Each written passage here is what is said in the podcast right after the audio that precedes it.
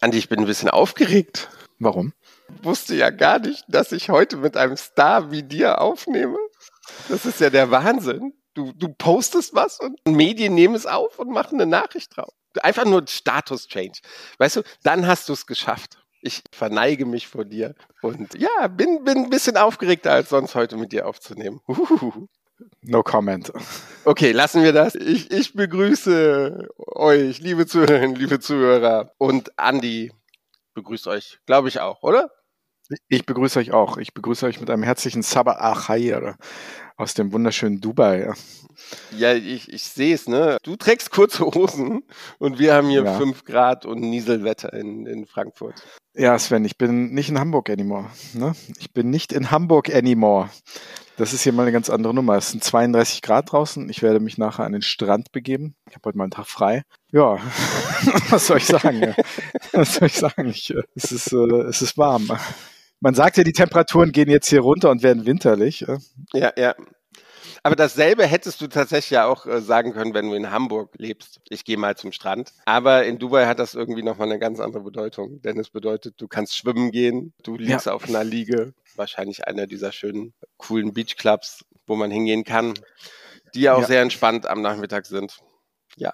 Ja, so sieht's ich aus. Ich hoffe, Sven. Also, Dubai gefällt dir. Aber es, Lass ich, ich hatte den Eindruck, ja, du, du, hast dich schnell eingelebt, sagen wir es mal so. zwinker, zwinker. Ähm, ja, lass uns mal zack, zack hier machen. Ne? Ich habe gar keine Zeit mehr fürs Podcasten. Ne? Der Beach ruft, ne? Also wirklich, ja. bisschen Prioritäten setzen hier. Ja, also, natürlich, natürlich. Hier so deutsche Touristik und so weiter, so was Mondänes. Ja? Was soll ich sagen? Was soll ich sagen? Ja, Nein, mir geht's ja. gut, liebe Hörerinnen und Hörer. Ich begrüße euch aus dem wunderschönen äh, Dubai. Es ist tatsächlich sau warm hier. Aber ich mag Wärme. Also ich, ich gehe damit, glaube ich, ganz gut um im Moment. Noch. Es ist aber auch Winter, ne? Es sind keine 50 Grad, sondern Ja, genau. 32. Also alles gut soweit, alles gut soweit, alles läuft gut an. Ich bin jetzt eine Woche hier und lieber Sven, es geht morgen schon wieder auf Reisen. Wir sehen uns in ein paar Tagen. ne? Ja, wir sehen uns. Also eigentlich, wenn man ehrlich ist, äh, wenn die Folge rauskommt, haben wir uns schon gesehen. Das stimmt auch, ja. Das stimmt auch. Denn wir beide, also wir nehmen auf an einem Samstag, äh, so offen kann man ja jetzt sein. Denn äh, morgen fliegen wir beide nach London. Du aus Dubai, ich aus Frankfurt. Und dann treffen wir uns- auf der WTM. Aber mit ganz unterschiedlichen Aufgaben diesmal. Ne? Du hast äh, deinen Job zu tun, ich habe meinen Job zu tun dort. Und ja, verbringen dann ein paar Tage in London. Und wie es der Zufall so will, sehen wir uns dann Ja. auch ein paar Tage später in China. In Kunming auf der Ja. Reisemesse. Auf der CITM. Also wir sind irgendwie messemäßig erstmal unterwegs. Also ziemliches hin und her. Ich bin gerade angekommen, noch nicht mal eine Woche, geht schon wieder nach London, wieder zurück nach Dubai ein paar Tage und dann geht es schon nach China, Sven. Und wir sehen uns, wir sehen uns, wir sehen uns. Und wir haben für diesen Podcast äh, dann vielleicht unterwegs auch ein, zwei Sachen geplant, die wir da einschieben können. Also ja, ich bin gespannt. Äh, Freue mich auf den Regen in London. Ne? Ja, der, der wird da sein. Ja. Das erinnert dich dann wieder an Hamburg, ne? Ja, Gummistiefel sind eingepackt, Regenjacke, hier mein Ostfriesennerz, äh, wie wir ihn nennen, diesen gelben, ich weiß gar nicht, was das ist. Das, kennst du das? Weißt du, was ein Ostfriesennerz ist? Nee, keine Ahnung. Das sind diese gelben äh, Regenmäntel, die so aus, aus, aus Gummi Echt? sind. Ja, ja, die, die kenne ich, die hatte ich als Kind, glaube ich, immer an. Oder, oder hat mir meine Mutter oft angezogen. Ich glaube, ich habe den gehasst. Ich glaube, ich fand den nicht toll. Wir nennen das Ostfriesennerz auf Norddeutsch. Ja. Ah, okay. So ist es, so ist es. Ist eingepackt mit den Gummistiefeln und ich werde dann äh, ab morgen dann so durch London stiefeln. Ne? Ja, sehr schön. Ja, dann bist du ja nicht zu übersehen auf der Messe. Ja, ja. Du sagst ja schon, ich bin berühmt, ne? ja, ja, stimmt, stimmt. Ne? Vielleicht für die falschen Sachen. Ne? Ja, aber dann lass uns doch heute auch über ein Land reden, was von der Sonne verwöhnt wird. Nicht ganz so südlich Mhm. wie Dubai ist, aber trotzdem eins der beliebtesten oder das beliebteste Reiseland für, für die Deutschen, oder? Hm. Ja, also wir wollen ja nicht über, nur über das Land reden, sondern wir wollen das auch mit stimmt. einer echten Macherin äh, reden, die äh, wirklich dieses Land, äh, glaube ich, mit ziemlich viel Herz äh, vertritt. Ich glaube, wir müssen ja auch dazu sagen, dass, äh, dass wir das Gespräch vorher aufgenommen haben. Also wir nehmen euch heute wirklich so ein bisschen mit Back to the Future. Ne? Wir haben schon gesagt, wenn das erscheint, sind wir schon in London gewesen. ähm, also für euch, äh, liebe Hörerinnen und Hörer, ist das alles zeitlich ein bisschen Kuddelmuddel, aber dieses Gespräch wurde schon aufgenommen. Ich kann euch sagen, hat sehr viel Spaß gemacht. Wir haben über die Türkei geredet und wie gesagt, unser, unser Gast, unsere Gästin, wie man auf äh, Neudeutsch sagt, äh, ist jemand, äh, die mit viel Herz und mit viel Leidenschaft über die Türkei redet. Und wir begrüßen recht herzlich die Geschäftsführerin von Bentur, Songül Rosati. Hin und weg. Der Reisepodcast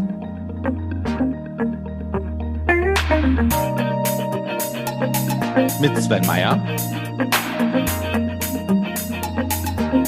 und Andi Jans.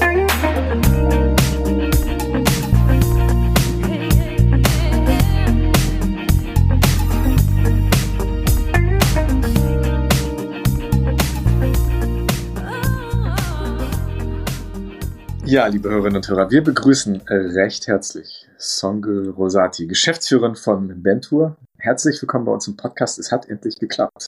Ja, herzlichen Dank. Ich freue mich sehr, euer Gast heute sein zu dürfen. Wir freuen uns auch. Wir steigen auch bei dir gleich ein in die PR-freie Zone. Und diese Frage hat den Hintergrund, dass ich glaube, dass wirklich jeder diesen Moment irgendwann mal hatte in den letzten Jahren. Was war der Moment, wo du in den letzten drei Jahren, zumindest im Kopf, irgendwo doch ein bisschen die Touristik aufgegeben hast? Ähm, ich muss dich enttäuschen, lieber Andi. Die gab es überhaupt nicht. Denn ich sage jetzt mal, für mich gab es, ähm, ich sag mal, Stillstand und äh, Aufgeben nie eine Option. Da, ähm, ich sage jetzt mal, die Corona-Krise für die gesamte Touristik zwar die schlimmste Krise aller Zeiten war, die Welt für einen Moment stillstand, doch als Touristikerin, insbesondere mit dem Fokus der Türkei, ist äh, Krise eine äh, gelebte, also gehört zum Lebensrisiko dazu und ähm, dieses wunderbare Reiseland hat ja insbesondere in den letzten 30 Jahren viele Krisen gehabt. Von daher war das für mich zu keiner Zeit eine Option, nicht an den Tourismus zu glauben. Dafür reise ich viel zu sehr. Das ist erstaunlich, wie optimistisch die Reisebranche immer ist. ja, die ist, also ich sage jetzt mal, die ist ja auch optimistisch, weil das Schönste, ich sage mal, die schönste Nebensache der Welt ist das Reisen, ja. Und ich sage jetzt mal, wir sind in einer Branche tätig, ähm, die so wunderbar ist, denn die Welt ist äh, so bunt und so großartig, äh, die will entdeckt werden. Das stimmt, das stimmt. Eine sehr einfache Frage jetzt, aber bin gespannt, wie du sie beantwortest. Lieblingsort in Deutschland und Lieblingsort in der Türkei. Ähm, Lieblingsort in Deutschland äh, ist natürlich Hamburg. Äh, ich sage jetzt, ich wohne in der Nähe bei Hamburg, aber ist Liebe Zuhörerinnen und Zuhörer, ihr müsstet Andi Jans sehen. ähm, er, ja, er tanzt gerade vor Glück. Extrem groß, extrem groß zu dieser wunderbaren äh, Stadt und das Tor zur Welt. In der Türkei ähm, ist mein Lieblingsort, ähm, es ist eine so eine Hassliebe, würde ich jetzt mal sagen, in Istanbul. Eine, meine liebste Stadt, in der ich auch einige Jahre in meiner beruflichen äh, Laufbahn gelebt habe. Auf der anderen Seite ähm, heute mir nicht mehr vorstellen kann, da zu leben, weil sie gigantisch groß geworden, hektisch geworden ist und ähm, ich sage jetzt mal im ja, fortschreitenden Alter man doch eher die Ruhe und äh, die, ich sage jetzt mal, etwas entspanntere Lebensweise bevorzugt. Darum ziehe ich jetzt mit 50 nach Dubai. genau umgekehrt, ne? Das ist eine pulsierende, ja. pulsierende, aber ist toll. An, Andi, du folgst zu vielen Influencern, ne? Die einfach nur an, an den Beachclubs liegen und sonst irgendwas. So, so stellst du dir auch deine Arbeit vor, oder? Das wird nicht ganz so sein, Andi. Ach so. Habe ich das falsch gelesen im Vertrag? Na gut. Okay. Jetzt aber Spaß beiseite. Dritte Frage, PR-Freizone. Ähm, du musst diesen Satz für uns beenden. Der Satz geht so. Die Verbandslandschaft in Deutschland ist Pünktchen, Pünktchen, Pünktchen. Ähm, die Verbandslandschaft in Deutschland ist sehr weitläufig. Ähm, ja, sehr weitläufig und äh, ähm, nicht ganz so einfach zu durchblicken. Da gehen wir später nochmal näher drauf ein, oder?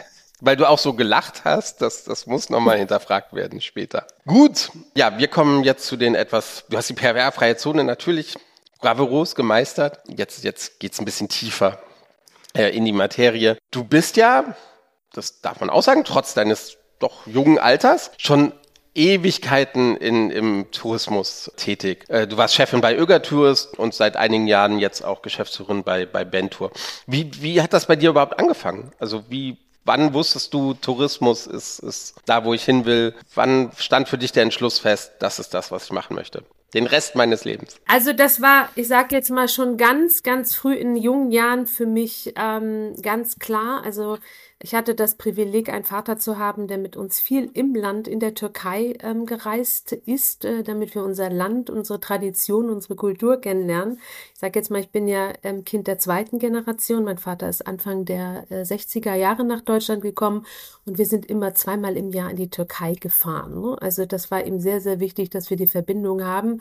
Und äh, ich habe in frühen Jahren dieses wunderschöne Land äh, kennengelernt, äh, als Touristin auf der einen Seite und ähm, als ich dann irgendwann ähm, auf die, ich sage jetzt mal, mit der Schule zu Ende war, war für mich klar, ich möchte reisen. Ich möchte irgendwas mit Reisen machen. Und ähm, nach meiner Ausbildung habe ich dann sozusagen ähm, gesagt, so, ich möchte jetzt reisen, was kann ich machen? Und hat mich damals als Flugbegleiterin beworben und ähm, bin sozusagen äh, in den Tourismus als Flugbegleiterin eingestiegen und da war für mich klar, das ist die Branche, die mich interessiert, die Branche, die ich liebe, denn das Reisen ist meine größte Leidenschaft. Ähm, und äh, ja, ich habe gesagt, wer hat das Privileg, Reisen und Beruf zusammenzulegen? Und das hat alles geklappt. Und so bin ich in den Tourismus eingestiegen. Und es war eine tolle Zeit und eine tolle Erfahrung. Und ähm, ich kann mir heute gar nicht mehr was anderes vorstellen.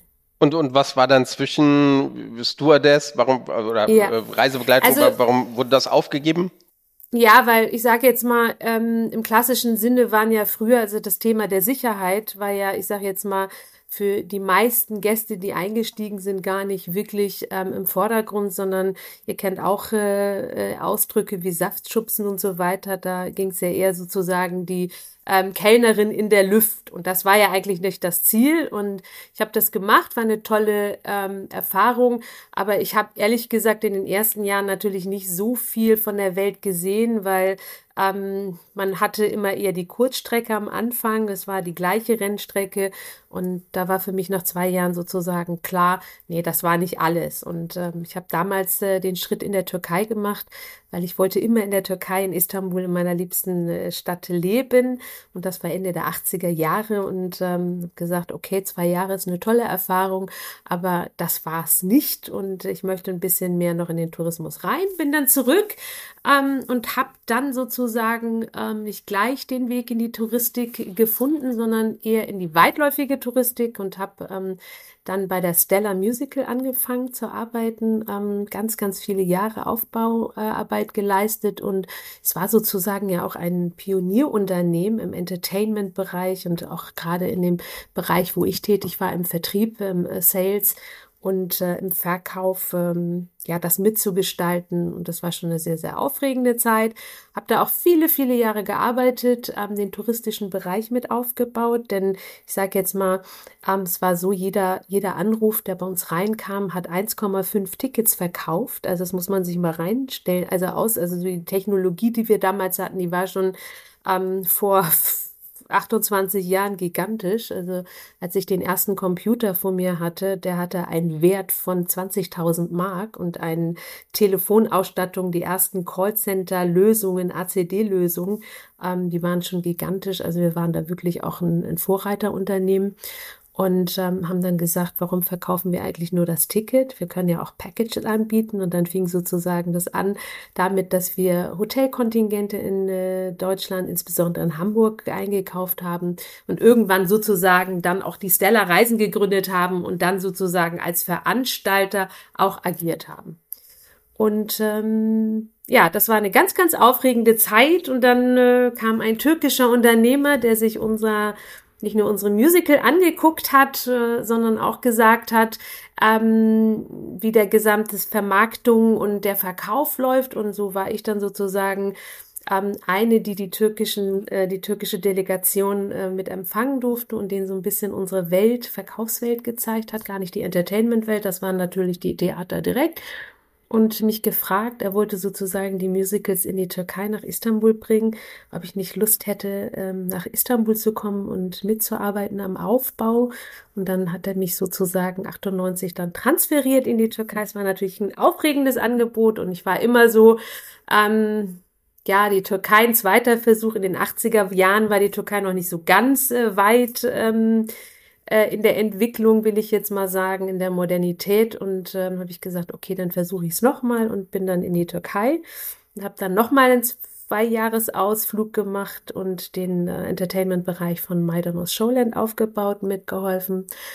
Und ähm, bin dann aber Ende 99 aufgrund des großen Erdbebens, das ich dort erlebt habe, leider, irgendwann dann doch wieder beschlossen, nach Deutschland zurückzukehren. Und mein damaliger Freund äh, und mein jetziger Mann hat mir dann einen Heiratsantrag gemacht und hat gesagt, oh, lass uns doch hier doch lieber im schönen Hamburg sicher, ohne Erdbeben, ähm, entsprechend leben. Ja, und dann bin ich zurückgekommen und dachte. Da gibt's Flutwellen, okay. habe ich gehört.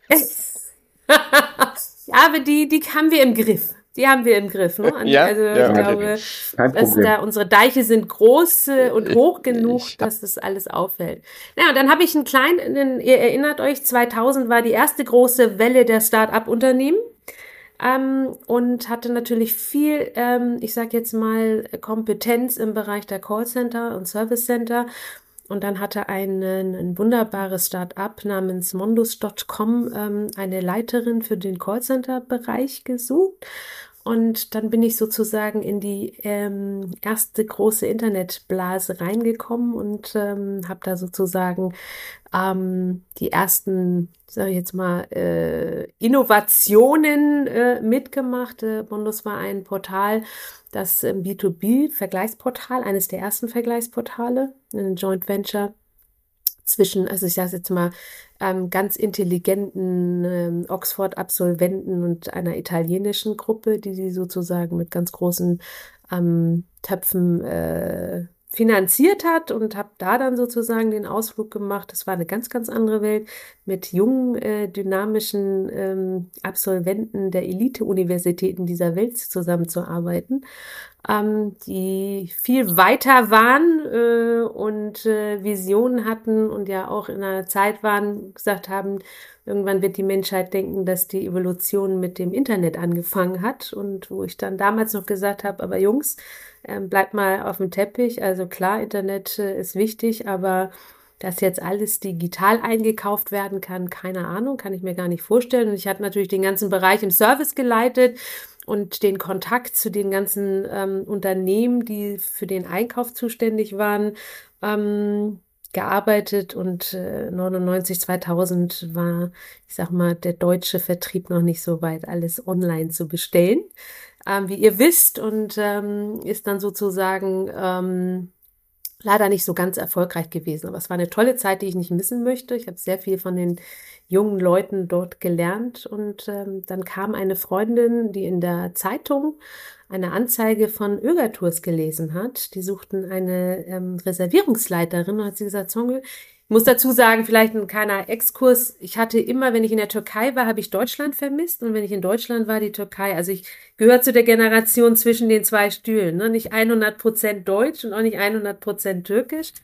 Und hat gesagt, das wäre doch was. Ne? Also Reiseveranstalter, Ögertour ist ein großer Name. Natürlich kannte ich den, weil ich äh, selbst immer auch mit Ögertours in die Türkei gereist bin und habe mich dann ganz spontan drauf beworben und ähm, hatte dann sozusagen auch den Job sofort äh, im Kasten. Ja, und so bin ich dann 2001 bei Ögertours gestartet äh, in der Reservierungsabteilung ähm, und habe dann, sagen wir, nach äh, einem Jahr äh, sozusagen den gesamten ähm, Eigenvertrieb, die Flughafenstationen übernommen und peu à peu sozusagen fast alle Bereiche einmal ähm, geführt, außer den Finance-Bereich. Mhm. Und ja, also dann nach der Übernahme sozusagen ein bisschen der Integrationsteam auch geholfen und ähm, ja, 2015 dann sozusagen von der Thomas Cook äh, zur Geschäftsführung berufen. Eigengewächs, äh, Migrationsgeschichte und Frau. Also, sag mal, alle drei wichtigen wahrscheinlich Punkte mehr Gründe. der Diversität erfüllt und ähm, ja, es war sehr, sehr schön. Bevor ich Geschäftsführerin war, war ich Produktmanagerin, also habe so die Produkte designt, habe meinen Job geliebt. Also es war nie mein Bestreben, irgendwie ähm, CEO eines Unternehmens, Reiseveranstalters zu werden, sondern ähm, war sehr, sehr gerne Produktmanagerin, habe den, sage ich jetzt mal, Produktausbau gemacht. Aber natürlich diese Chance, die mir gegeben worden ist, äh, damals von Thomas Cook wahrgenommen und es hat mir sehr, sehr viel Spaß gemacht. Ja. Und dann wisst ihr, 2019, also mit mir kam die Krise, ich muss dazu sagen, 2015 mein Vorgänger hat ein perfektes Ergebnis geliefert und hatte die damaligen sozusagen ähm, ähm, Plan äh, mit der Integration ähm, sozusagen übererfüllt. Äh, 2015, als ich als Geschäftsführerin berufen wurde, kam kurz danach die Krise mit äh, Ägypten, die Krise mit der Türkei. Und danach war ich in erster Linie Krisenbewältigerin, Managerin und 2019 das erste Mal wirklich alle Vorgaben übererfüllt. Und dann kam leider die Insolvenz von ähm, Thomas Cook, die dann sozusagen ähm, natürlich auch Öger getroffen hat als Tochterunternehmen. Aber ähm, ich bin sehr glücklich und stolz darauf. Ich habe zumindest geschafft, mein Unternehmensbereich war ein sehr attraktiver Unternehmensbereich, hatte sehr viele ähm, sozusagen äh, Investoreninteressen und habe den Verkauf dann noch gemacht und dann sozusagen im März 2020 bin ich dann bei Bento eingestiegen. Und äh, ja, wie ihr wisst, also vielleicht ziehe ich die Krisen auch an und dann kam die große Corona-Krise. So, das kurz zu meinem oder lang zu meinem Werdegang. Hm. Was, was, was mich interessiert, weil man merkt schon, dass du natürlich für das Thema Türkei als touristische Destination sehr viel Herzblut hast. Äh, das musst du natürlich haben, aber man merkt auch im Gespräch natürlich gleich, dass, das, dass das echt ist. Ne? A, aufgrund ne, de, deines Hintergrundes. Ähm, aber ich glaube, da ist noch viel mehr dran. Die Türkei ist so viel mehr als Sun und Beach. Äh. Und was mich interessiert, ist wirklich die Frage, wie schwer das für, für dich ist, als jemand mit diesem touristischen Türkei-Herz, ein bisschen mit dieser Reduktion auch umzugehen. Ne? Für viele Leute ist die Türkei halt auch eine, eine Strand-Urlaubsdestination. Aber wir wissen alle, da steckt so viel mehr dahinter. Wie gehst du damit um? Ne?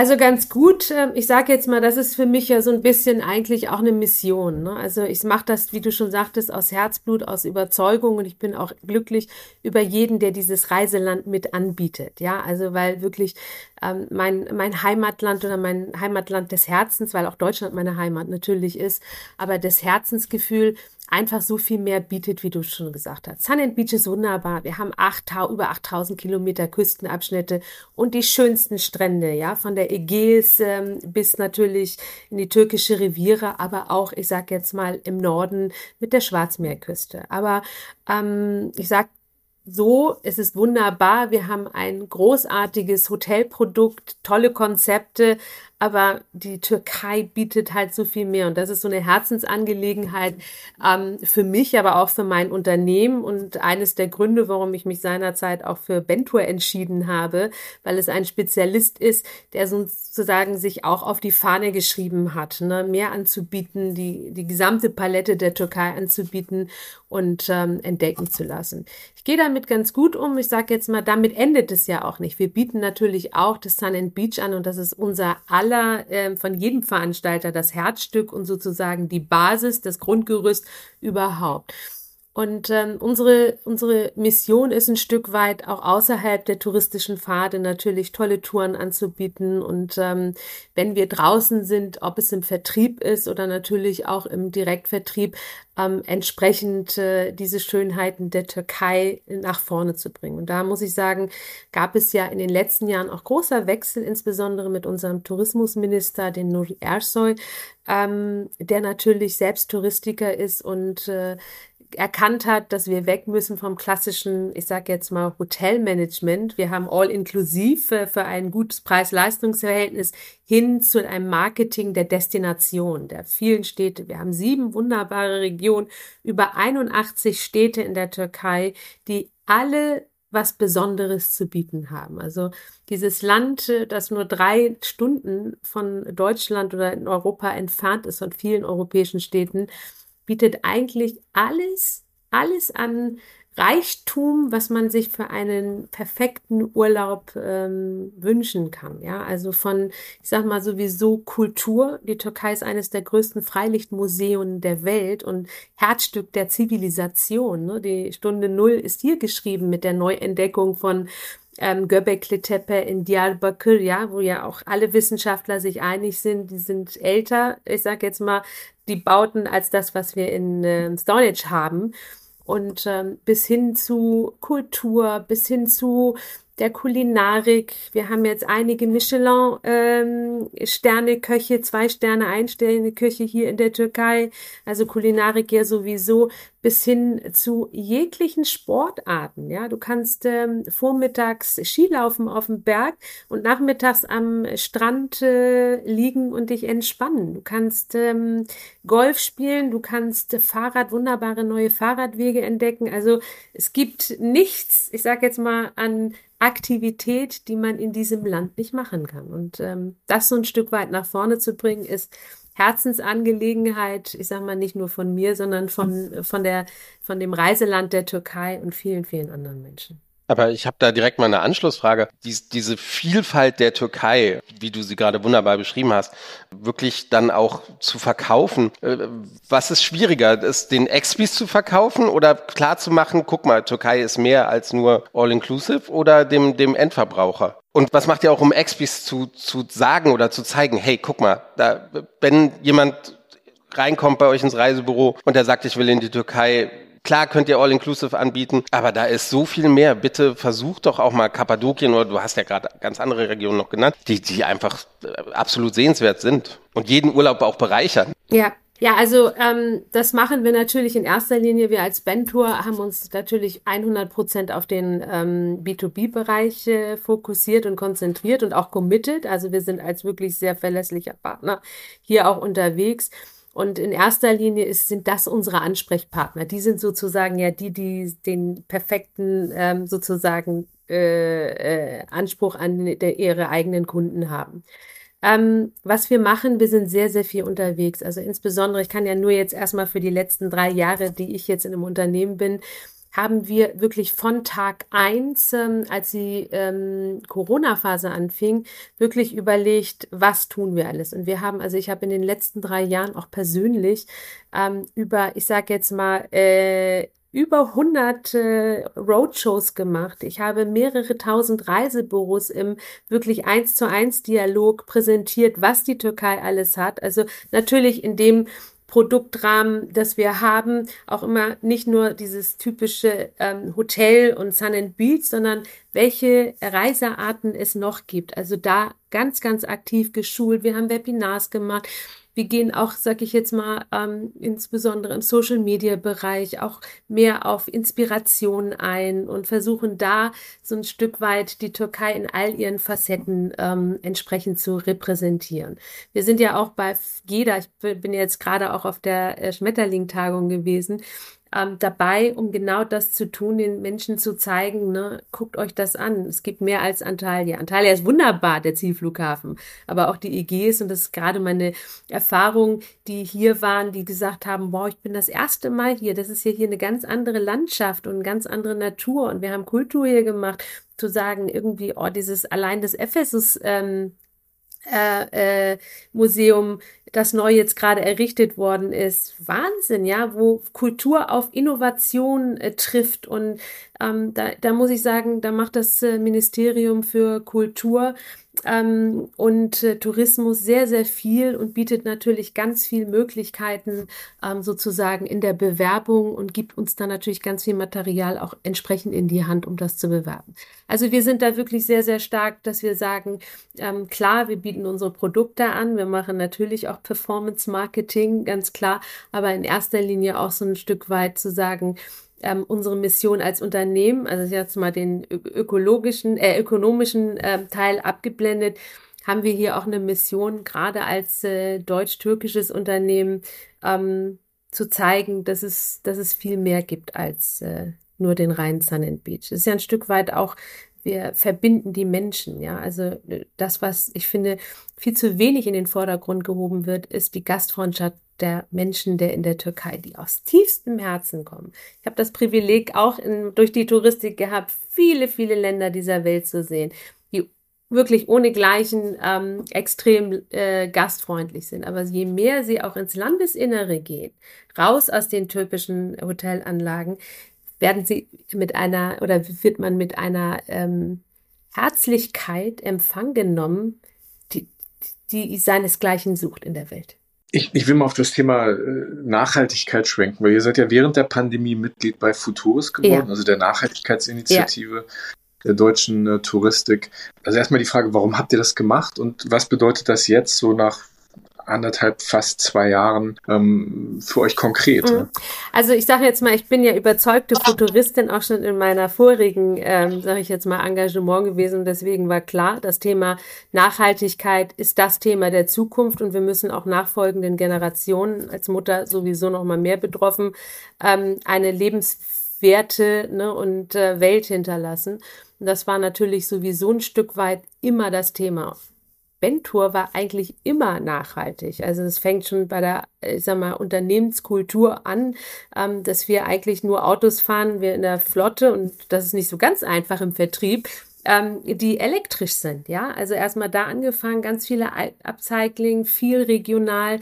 Die Mitarbeiter kommen alle eigentlich, wenn sie keine Firmenwagen haben, mit öffentlichen Verkehrsmitteln. Also ganz kleine Sachen im täglichen, denn das größte, ich sage jetzt mal Ausmaß, sind wir Menschen ja selber in der Nachhaltigkeit und den größten Hebel können wir selber bieten. Das war von daher ganz klar, ähm, dass ich da natürlich auch gleich dem Dennis gesagt habe, hey Dennis, das ist eine Initiative, eine Brancheninitiative, die tolle Produkte, also tolle Projekte hat, ähm, die es wirklich lohnt zu unterstützen aus voller Überzeugung.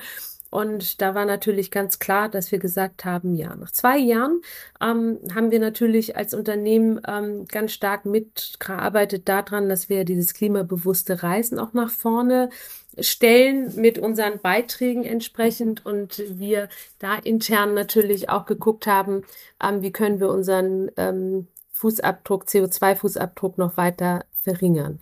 Deswegen ist das eine absolute Überzeugung. Aber Nachhaltigkeit ähm, hat ja nicht nur den ökologischen Aspekt, sondern auch einen ganz stark sozialen. Und ähm, der erste und wichtigste für alle ist natürlich auch der ökonomische ähm, Bereich, den wir sozusagen nicht nur für uns in den Quellmärkten abdecken, sondern auch in den Destinationen. Für uns ist es wirklich sehr, sehr wichtig, Bentour gibt es seit ähm, 20 Jahren, im nächsten Jahr 20 Jahre, ähm, war für unseren Unternehmensgründer Kadir Uhl immer das Thema, ich bekomme was und möchte den Destinationen und in diesem Fall meiner Heimat immer was zurückgeben. Ja? Und mit vielen ähm, Projekten, wie wir haben einen eigenen Bentour-Wald ähm, wo wir sozusagen da bei der Aufforstung auch immer mithelfen, gerade auch vor zwei Jahren, als die großen Brände in, in der Region Antalya und in Marmaris waren, haben wir auch über 15.000 äh, äh, Bäume gepflanzt, eine Aktion gehabt, aber auch Ausflüge angeboten in die Region und die Einnahmen dieser Ausflüge gingen dann sozusagen an ein ähm, Kinderhilfswerk in Antalya, ein Waisenhaus, ähm, wo sozusagen Kinder sozusagen unterstützt wird. Also das Thema Nachhaltigkeit in all ihren Facetten ähm, ist sehr, sehr wichtig und versuchen wir wirklich auch zu leben und weiter voranzubringen. Wie nimmt denn der Markt in deinen Augen die Türkei in Sachen Nachhaltigkeit wahr? Da müssen noch ein paar dickere Bretter gebohrt werden, oder?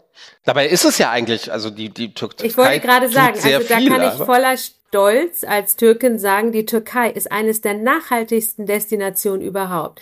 Das Problem, wie bei allen Themen ist die Kommunikation. Tu Gutes und redet drüber. Wir reden einfach viel zu wenig drüber. Ich sage jetzt mal, ähm, die, in dem Thema der Nachhaltigkeit ist die Türkei wieder bei die, wie in der Corona-Zeit bei dem Safe Tourism Turkey Konzept ein Blueprint für viele andere Destinationen. Die Türkei ist mit ähm, als einzige und erste Regierung überhaupt auf Regierungsebene hat sie eine Kooperation mit dem ähm, GSDC, also mit dem Global ähm, Sustainable Council, Tourism Council ähm, sozusagen unterzeichnet, was besagt, dass bis 2030 in drei Stufen entsprechend ähm, sozusagen alle äh, touristischen Einrichtungen klimaneutral sein werden. Und die sind da wirklich auf einem sehr, sehr guten Weg. Also wir kriegen auch immer regelmäßige Reports. Es gibt da drei Zertifikate, die entsprechend be, ähm, begleitet werden, dass sie das auch schon ähm, umsetzt in der Türkei ist gerade in der Hotellerie diese Mülltrennung nur mal als ein Beispiel gehörten die auch eines der ersten ähm, äh, Destinationen.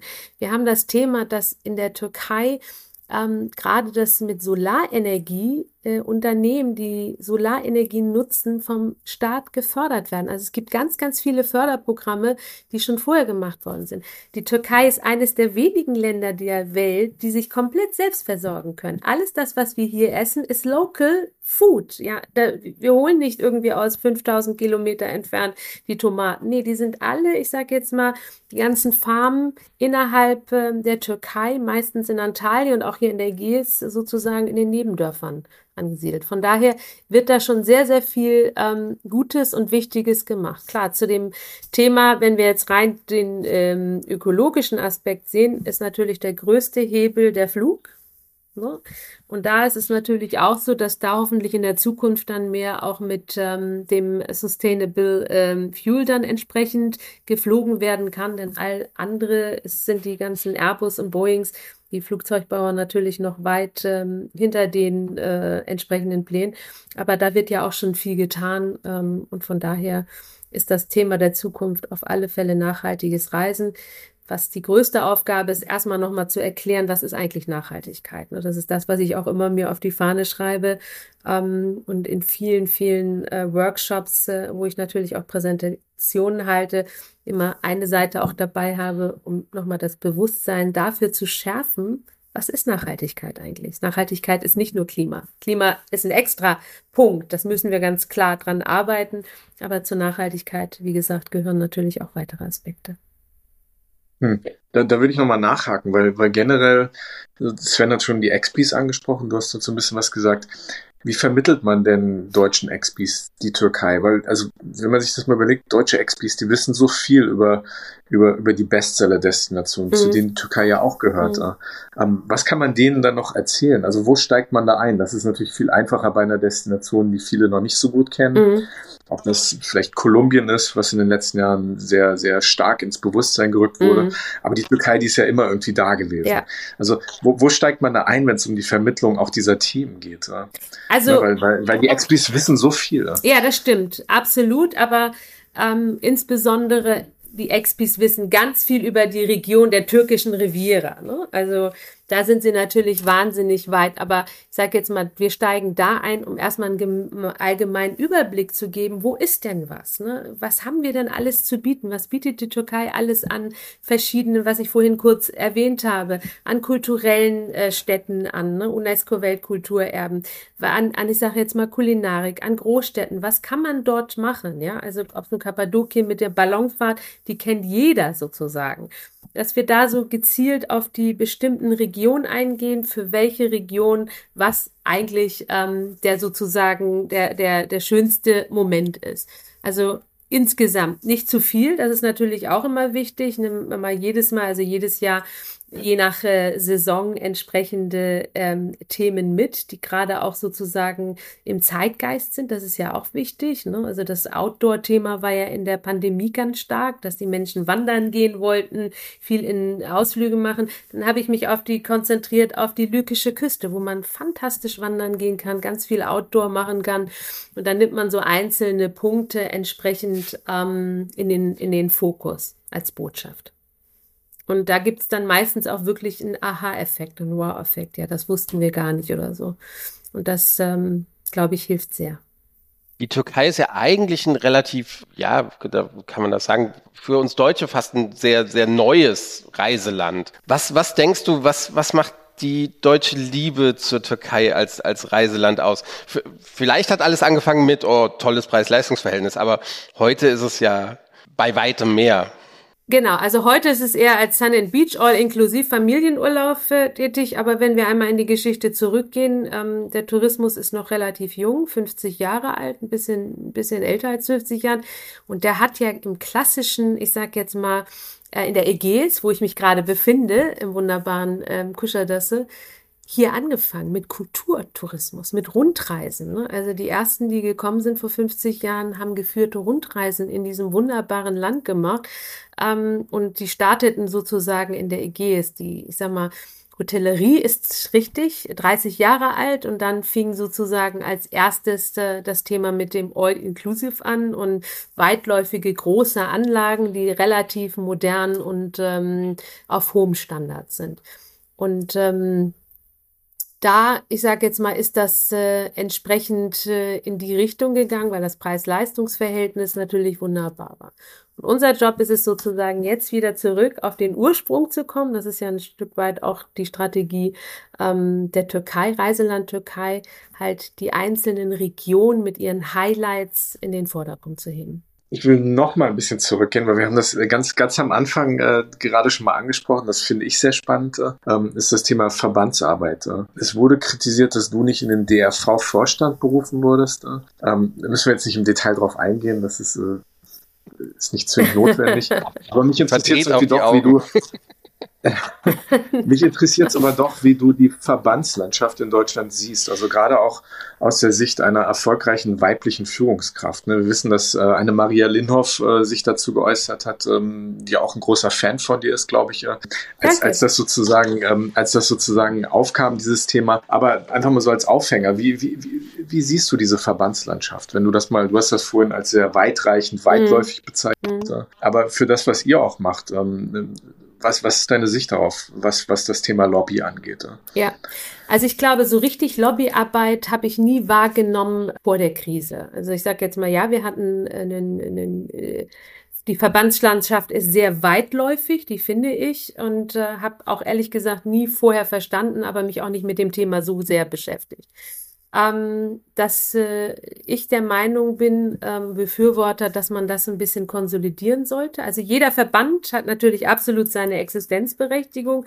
aber ich bin auch der Befürworter und schon viele Jahre davor, dass man das alles sozusagen unter ein Dach holt. Ne? Also da, wie gesagt, ähm, kann der kann der BTW und auch der DAV vielleicht gemeinsam was machen. Das ist meine Meinung, dass wir unsere Kräfte bündeln sollten und Kollaborationen auch eingehen sollten, damit wir viel fokussierter und viel ähm, intensiver an den Themen dran sind gegenüber der Politik.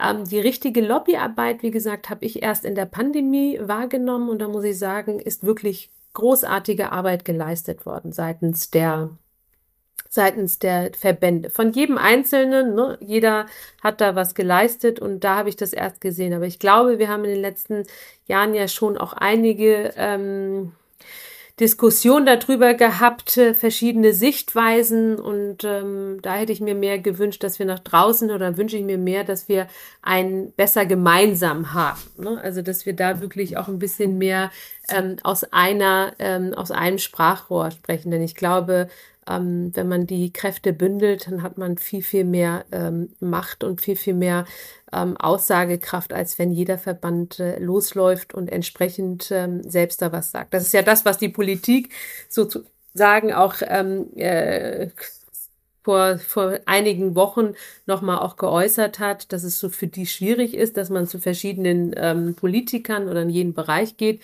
und ähm, da könnte ich mir schon vorstellen, dass wir da ein bisschen enger zusammenrücken und mehr Absprachen machen, ähm, in dem Sinne, dass die Botschaft die gleiche ist. Ne? Weil im Grunde unser aller, unser aller Wunsch, unsere alle, unser aller Forderung ist ja gleich, die Touristik weiter nach vorne zu bringen, ähm, Unterstützung zu bekommen und ähm, dass das, was die Touristik macht, die ist nun mal ein wahnsinnig wichtiger Arbeitgeber, nicht nur in Deutschland, sondern auch in den Destinationen ähm, entsprechend honoriert und unterstützt wird. Hm. Sind denn Frauen aus deiner Sicht in der Verbandslandschaft ausreichend vertreten? Also gerade auch weibliche Führungskräfte, da gibt es ja doch einige. Ja, ich, ich stelle dir eine Regenfrage. Sind weibliche Führungskräfte aus C-Level-Ebene äh, reichen vorhanden? 70 Prozent aller Frauen arbeiten im Tourismus, ja auch bei uns. Ähm, aber ich sage jetzt mal, in den Chefetagen ähm, sind wir doch äh, gar nicht so stark vertreten.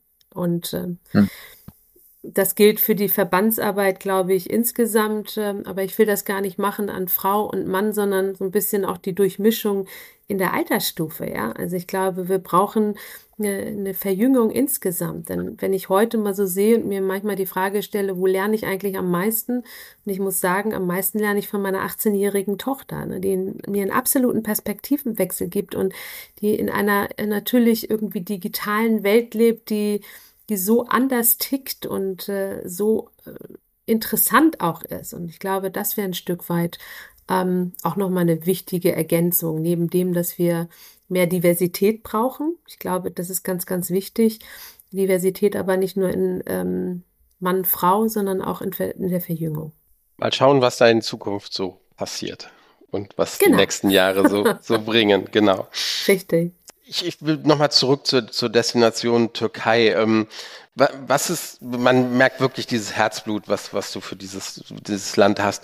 Was, was ist dir wichtig am, am Reiseland Türkei, was viele Menschen in Deutschland vielleicht noch nicht kennen, nicht wissen, nicht, und, und unbedingt wissen sollten, deiner, deiner Meinung nach? Also meiner Meinung nach ist, wie gesagt, die Türkei eines der schönsten Reiseländer dieser Welt. Ich wiederhole mich dann ein Stück weit. Sie bietet wirklich Vielfalt ähm, für jede Altersgruppe Gruppe, ne, von Jugendlichen bis äh, ins hohe Alter, ganz, ganz tolle Reisearten. Ob es nun gerade jetzt, wo wir auf den Winter ähm, zulaufen, wir haben, wie gesagt, heute den, den 24. Oktober und ähm, wir haben hier äh, 25 Grad an der Ägäis, wunderbares Wetter, das, äh, sag jetzt mal, wunderbar zum, äh, zum Atmen, zum Sport machen, zu all dem, was, was ein Mensch benötigt in einem Urlaub, äh, von Sonne bis Strand bis Wandern ähm, bis Kulinarik entsprechend äh, da gibt. Also ähm, wir haben Städte, die sich sozusagen auf das äh, Sita Slow Konzept eingestellt haben, wo man nur, weil wir das Thema Nachhaltigkeit hatte, ähm, gerade in der Ägäis ganz stark, die rein aus äh, Bio-Lebensmittel bestehen, wo keine Globalisierung ist, keine Ketten, äh, Fastfood und sonstiges, sondern wirklich, wo die Ursprünglichkeit der einzelnen Destinationen sind, ähm, viel Kultur, also es ist so viel. Ich kann das gar nicht alles aufzählen. Was soll ich aufzählen? Also es gibt so viel, was man hier ähm, entdecken kann. Und wenn ich heute mal so sehe, vielleicht auch eine Empfehlung für euch, folgt gerne mal Go Turkey auf ähm, auf äh, den Social Media Kanälen. Also das, die, die haben Nummer zwei im Ranking der Welt. Das muss man sich mal vorstellen. Ne? Also eines der, der interessantesten und ähm, tollsten, sag ich jetzt mal, Contentgeber überhaupt, wo man sich so viel Inspiration holen kann. Und viele junge Leute, gerade, das ist ja die Zielgruppe, die wir nicht verlieren dürfen. Die Älteren kennen das, die Familien kennen das, aber auch junge Leute, die ja immer nur sind, äh, die Hotspots dieser Welt äh, zu erreichen. Wir haben ganz viele Hotspots. Also von daher kann ich äh, die Türkei in all ihrer Schönheit, Istanbul, New Cool, muss man auch mal einmal in seinem Leben gesehen haben.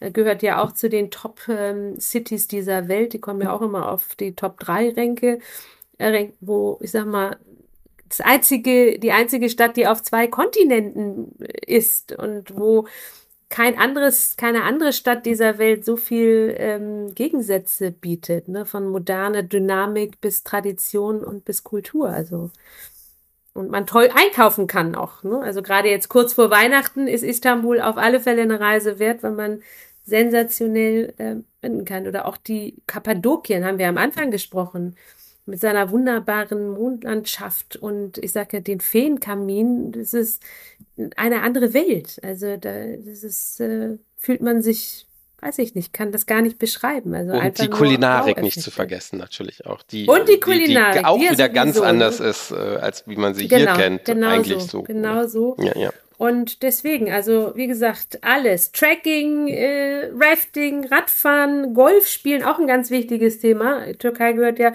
Belek zu den Golf-Meckers dieser Welt. Es gibt nirgendwo so wunderbare gepflegte Flächen, die auch unbebaut sind ne, in der Welt. Ne, so eine zusammengelegte Fläche. Also alles, alles, alles, alles, was das Herz begehrt, erreicht man drei Stunden. Zugfahrten, auch ein total tolles Thema. Das ist in den letzten Jahren der Trend schlechthin, mit dem Zug ähm, durch Anatolien zu fahren. Der, da ist der Weg das Ziel. Also sie steigen, du steigst in Ankara ein und der fährt gefühlte 20 Stundenkilometer und die Türken, die lieben diesen Zug auch und machen Party und dann wirst du in den Nebenkap also in den Nebenabteil eingeladen, die kennen dich nicht und sagen komm und feier mit uns und das wird getanzt. Also du, also die, diese Gastfreundschaft, das ist unglaublich. Ich bin selbst immer als Türkin über, über diese Gastfreundschaft so erstaunt und die Teil haben ein Brot und das teilen sie mit dir.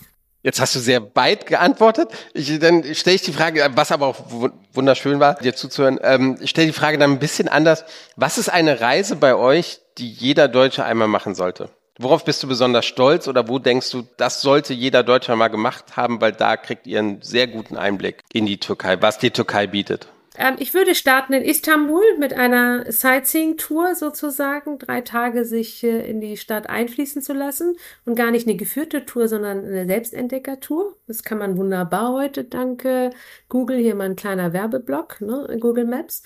Ähm, dann würde ich äh, weiterreisen sozusagen in die Ägäis das ist mein Tipp, in der Ägäis ähm, sich in einem wunderbaren, netten Hotel ähm, einzubuchen, wo man entspannen kann, aber auch gerne rausgehen kann sozusagen und äh, die wunderbaren äh, Monumente dieser Region kennenzulernen. Ephesus ist äh, 15 Minuten von dem Hotel, wo ich gerade bin, entfernt, äh, auch das Haus der Mutter Maria ähm, zu besuchen. Ähm, würde dann einen Ausflug währenddessen machen. Ähm, das würde ich aber allerdings äh, fliegen, muss ich ganz ehrlich sagen, ohne dass das jetzt entsprechend ähm, meinem Nachhaltigkeitsgewissen äh, widerspricht. Kappadokien, eine Ballonfahrt, zwei Tage in Kappadokien sein und ähm, entsprechend äh, diese ganzen wunderbaren ähm, Ausflüge dann mit einer Verlängerung auf einem Boot, denn die Türkei als blaue Reise, und da bieten wir ganz, ganz tolle blaue Reisen an, ähm, von der Meerseite in wunderbaren Buchten sozusagen abzuschließen. Das ist meine hm. Reiseart persönlich und von ich daher. Buch's. Ähm, ich bin dabei. ist das eine wunderbare Kombination und dann hat man einen ganz großen Teil dieser wunderbaren, ähm, dieses wunderbaren Reiselands kennengelernt und dann garantiere ich euch, werdet ihr Wiederholer. Das klingt nach ganz großem Kino. Wir durften ja letztes Jahr auch, und auch hier unser kleiner Werbeblock, äh, Kappadokien besuchen, haben wir auch drüber gepodcastet. Also, also gerade Kappadokien, das hat uns auch äh, ja so kitschig das vielleicht klingen mag, das hat uns tatsächlich sehr verzaubert. Ja. Also äh, Landschaften, die man, die man zwar irgendwo aus Bilder, aus der Bilderwelt der Touristik kennt, aber wenn man dort ist, das ist einfach ja. nochmal eine ganz andere Nummer, das selbst zu sehen und dann natürlich aus der Luft, mhm. aus dem Heißluftballon. Das ist schon, schon so ein bisschen außerirdisch, das Ganze. Also kann ich durchaus bestätigen. Ja. Absolut. Ja. Außerirdisch ist genau das richtige Wort. Ich hatte auch weiche Knie, als ich das erste Mal in die Lüfte gegangen bin. Aber vor mhm. Faszination. Ja, das habe ich auch gesagt. ja, sehr schön. Vielleicht, vielleicht, wo, wo wir jetzt langsam so dem Ende entgegenkommen, Türkei, natürlich vermute ich, machst du, macht ihr dort auch Urlaub. Aber wo geht's denn hin, wenn es nicht in die Türkei geht? Also was ist denn sozusagen dann das Pendant? Klar, Hamburg auch immer schön zu Hause zu bleiben, ne? das weiß jeder, Sven hustet. aber, aber wo geht's denn sonst hin, wenn es nicht in die Türkei geht, in den Urlaub, in den eigenen? Genau, eigentlich sage ich jetzt mal, mache ich in der Türkei in erster Linie beruflichen Urlaub. Ähm weil ich sag mal, ich bin hier beruflich, aber habe das Privileg, diese wunderbare Region auch ein Stück weit zu genießen. Ähm, wir reisen wahnsinnig gerne und das äh, verbindet uns insbesondere. Ähm, wir entdecken gerne die Welt. Wir lieben Asien sehr, sehr stark. Ich bin ein sehr, sehr großer Fan von Japan und ähm, von allen asiatischen Ländern. Wir waren gerade im Urlaub in den Vereinigten Staaten. Wir haben eine Ostküstentour gemacht. Ich liebe New York. Also ich liebe die ganze Welt und das Einzige, was ich auf der Welt äh, noch nicht gesehen habe, ist äh, Australien und Neuseeland. Das ist so eins meiner großen äh, Träume noch, aber da möchte ich natürlich mehr Zeit als zwei oder drei Wochen haben. Das steht sozusagen noch auf der Bucketlist. Aber als nächstes Reiseziel wird äh, Südafrika wieder angesteuert. Das ist so meine zweite Liebe, große Liebe und meine zweite große ähm, gefühlte Heimat.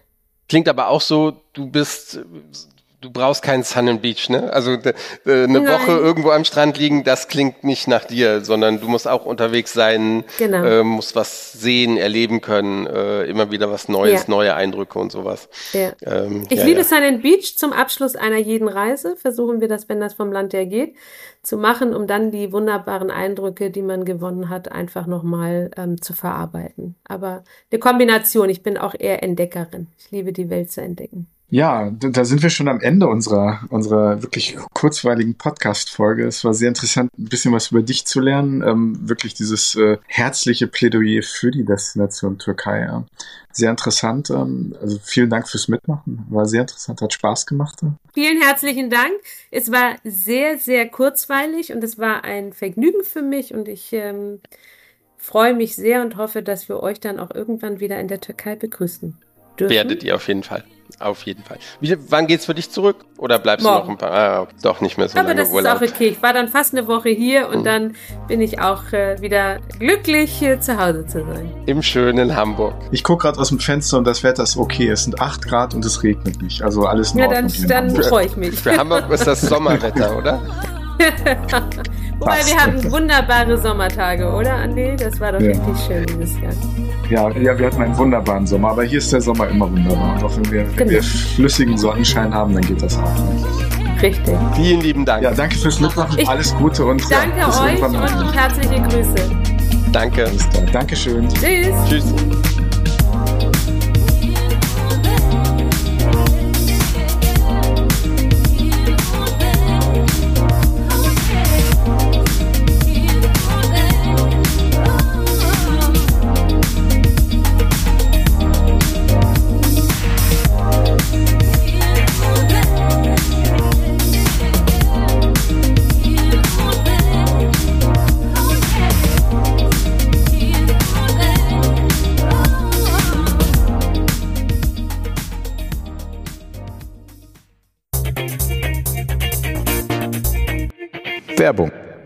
Lieber Andi, weißt du, an welche Reise ich echt gerne zurückdenke, weil es sich tatsächlich so ein bisschen, wir machen ja viele Dienstreisen zusammen, ne? aber es hat sich so ein bisschen wie Urlaub angefühlt. Hm, das war eigentlich gar kein Urlaub. Es war tatsächlich eine Arbeitsreise.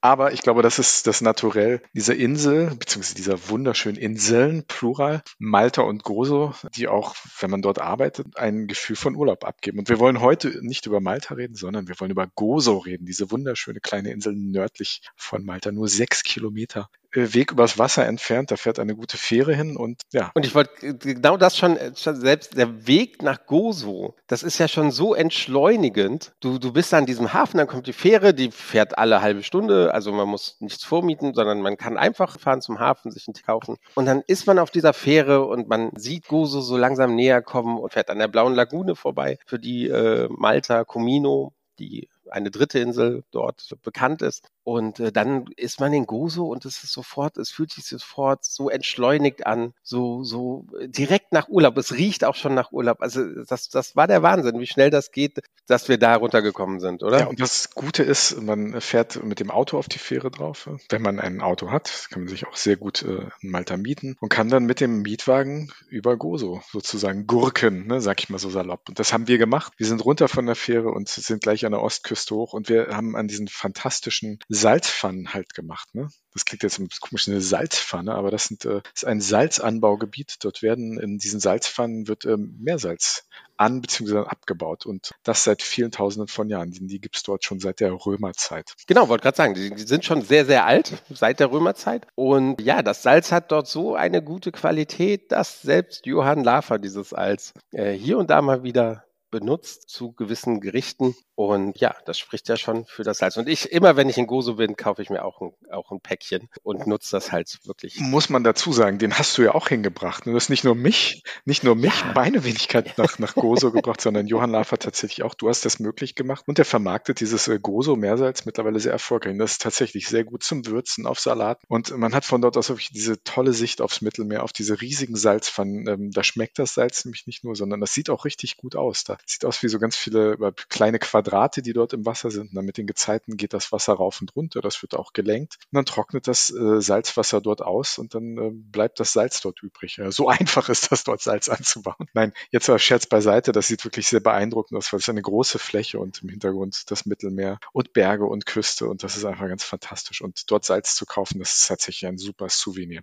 Und weißt du, worauf dieses Salz auch sehr gut schmeckt? Auf dem frischen Fisch den wir nämlich auch auf Gozo gegessen haben, oder? Kannst du dich an das Mittagessen erinnern? Oh, das war so lecker. Das war in einem Fischrestaurant mit Blick über eine Bucht und das war wirklich fantastischer Fisch. Das kann man nicht einfach anders sagen. Es war einfach Ja, also man könnte ganze Staffeln, ganze Podcast-Staffeln ähm, über die maltesische Kulinarik äh, ähm, machen.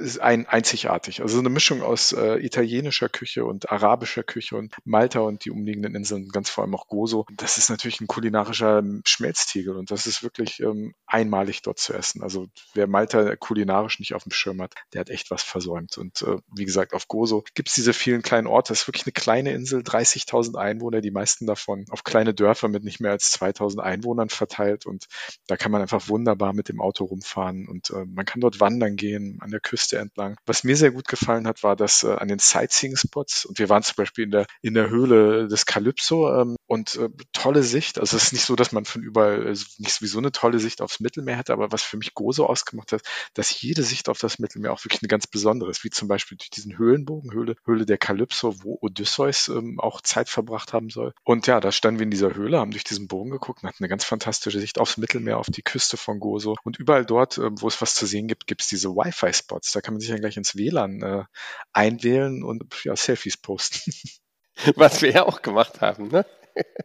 genau, genau. Das haben wir nicht nur von da gemacht, sondern dann waren wir noch an der Nordküste, ähm, da wo unter anderem auch, und ich bin jetzt kein riesiger Game of Thrones Fan, aber das war schon ganz cool zu sehen, ähm, der Ort, an dem äh, diese Hochzeit zwischen Karl Droge und der Drachenmutter äh, gefilmt wurde, wie gesagt, Malta Gozo, ne? Filmschauplätze ähm, vieler Art, aber vor allem auch Game of Thrones äh, hat dort gerade in den ersten Staffeln viel gedreht und das, da standen du und ich dann diesem, an diesem, genau an diesem Punkt, auf diesem Stein, wo die beiden in der Serie verheiratet wurden und haben uns das podcastige Ja-Wort gegeben tief in die Augen geschaut und das Podcast-Ja-Wort gegeben. So, Unser so Ja zu Gozo ist dort sozusagen gefallen. Also wirklich eine tolle Insel, wirklich absolut äh, traumhaft und äh, würde ich jederzeit wieder hinfahren, Sven. Das Problem war halt nur, dass wir viel zu kurz da waren. Weil in Gozo kann man ja noch viel, viel mehr machen. Man kann mit den Pferden reiten gehen, man kann mit dem Fahrrad fahren, man kann wunderbare äh, Wandertouren über die Insel machen, vom Meer auf, auf einen Berg, wo man wirklich tollen Blick zu allen Seiten von Gozo hat.